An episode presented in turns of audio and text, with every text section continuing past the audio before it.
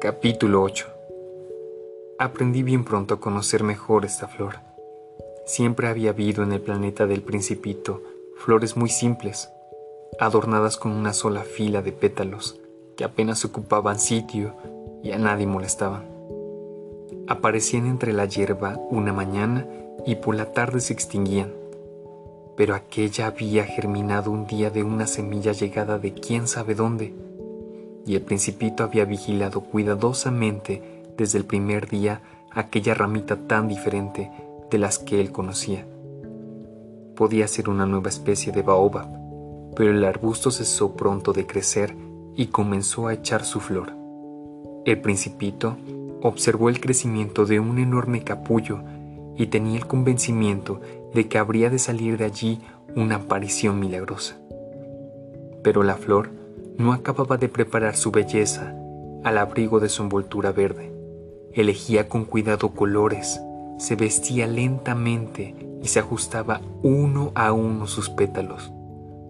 No quería salir ya ajada como las amapolas, quería aparecer en todo el esplendor de su belleza. Ah, era muy coqueta aquella flor. Su misteriosa aparición duraba días y días, hasta que una mañana, precisamente al salir el sol, se mostró espléndida. La flor, que había trabajado con tanta precisión, dijo bosteciando.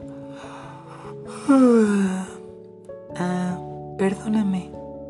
Apenas acabo de despertarme. Estoy toda despeinada. El principito no pudo contener su admiración. ¡Qué hermosa eres! ¿Verdad? respondió dulcemente la flor he nacido al mismo tiempo que el sol. El principito adivinó exactamente que ella no era muy modesta ciertamente, pero era tan conmovedora. Me parece que ya es hora de desayunar, añadió la flor. Si tuvieras la bondad de pensar un poco en mí. Y el principito, muy confuso, habiendo ido a buscar una regadera, la roció abundantemente con agua fresca y así ella lo había atormentado con su vanidad un poco sombría. Un día, por ejemplo, hablando de sus cuatro espinas, dijo al principito, Ya pueden venir los tigres con sus garras. No hay tigres en mi planeta, observó el principito. Y además los tigres no comen hierba. Yo no soy hierba, respondió dulcemente la flor. Perdóname. No temo a los tigres, pero tengo miedo a las corrientes de aire. ¿No tendrás un biombo? ¿Miedo a las corrientes de aire? ¿No es una suerte para una planta? pensó el principito. Esta flor es demasiado complicada.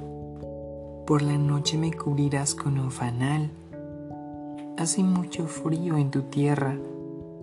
No sé, está muy a gusto allá de donde yo vengo. La flor se interrumpió. Había llegado allí en forma de semilla y no era posible que conociera otros mundos. Humillada por haberse dejado sorprender inventando una mentira tan ingenua, tosió dos o tres veces para atraerse la simpatía del principito. el biombo? Iba a buscarlo, pero como no dejabas de hablarme, insistió en su tos para darle al menos remordimientos. De esta manera el principito, a pesar de la buena voluntad de su amor, había llegado a dudar de ella, había tomado en serio palabras sin importancia y se sentía desgraciado. Yo no debía hacerle caso, me confesó un día el principito. Nunca hay que hacerle caso a las flores. Basta con mirarlas y olerlas. Mi flor embalsamaba el planeta, pero yo no sabía gozar con eso. Aquella historia de garra y tigres que tanto me molestó hubiera debido enternecerme. Y me comentó todavía.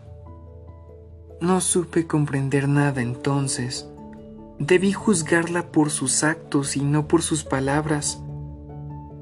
La flor perfumaba, iluminaba mi vida, y jamás debí huir de allí. No supe adivinar la ternura que ocultaban sus pobres astucias. Son tan contradictorias las flores, pero yo era demasiado joven para saber amarla.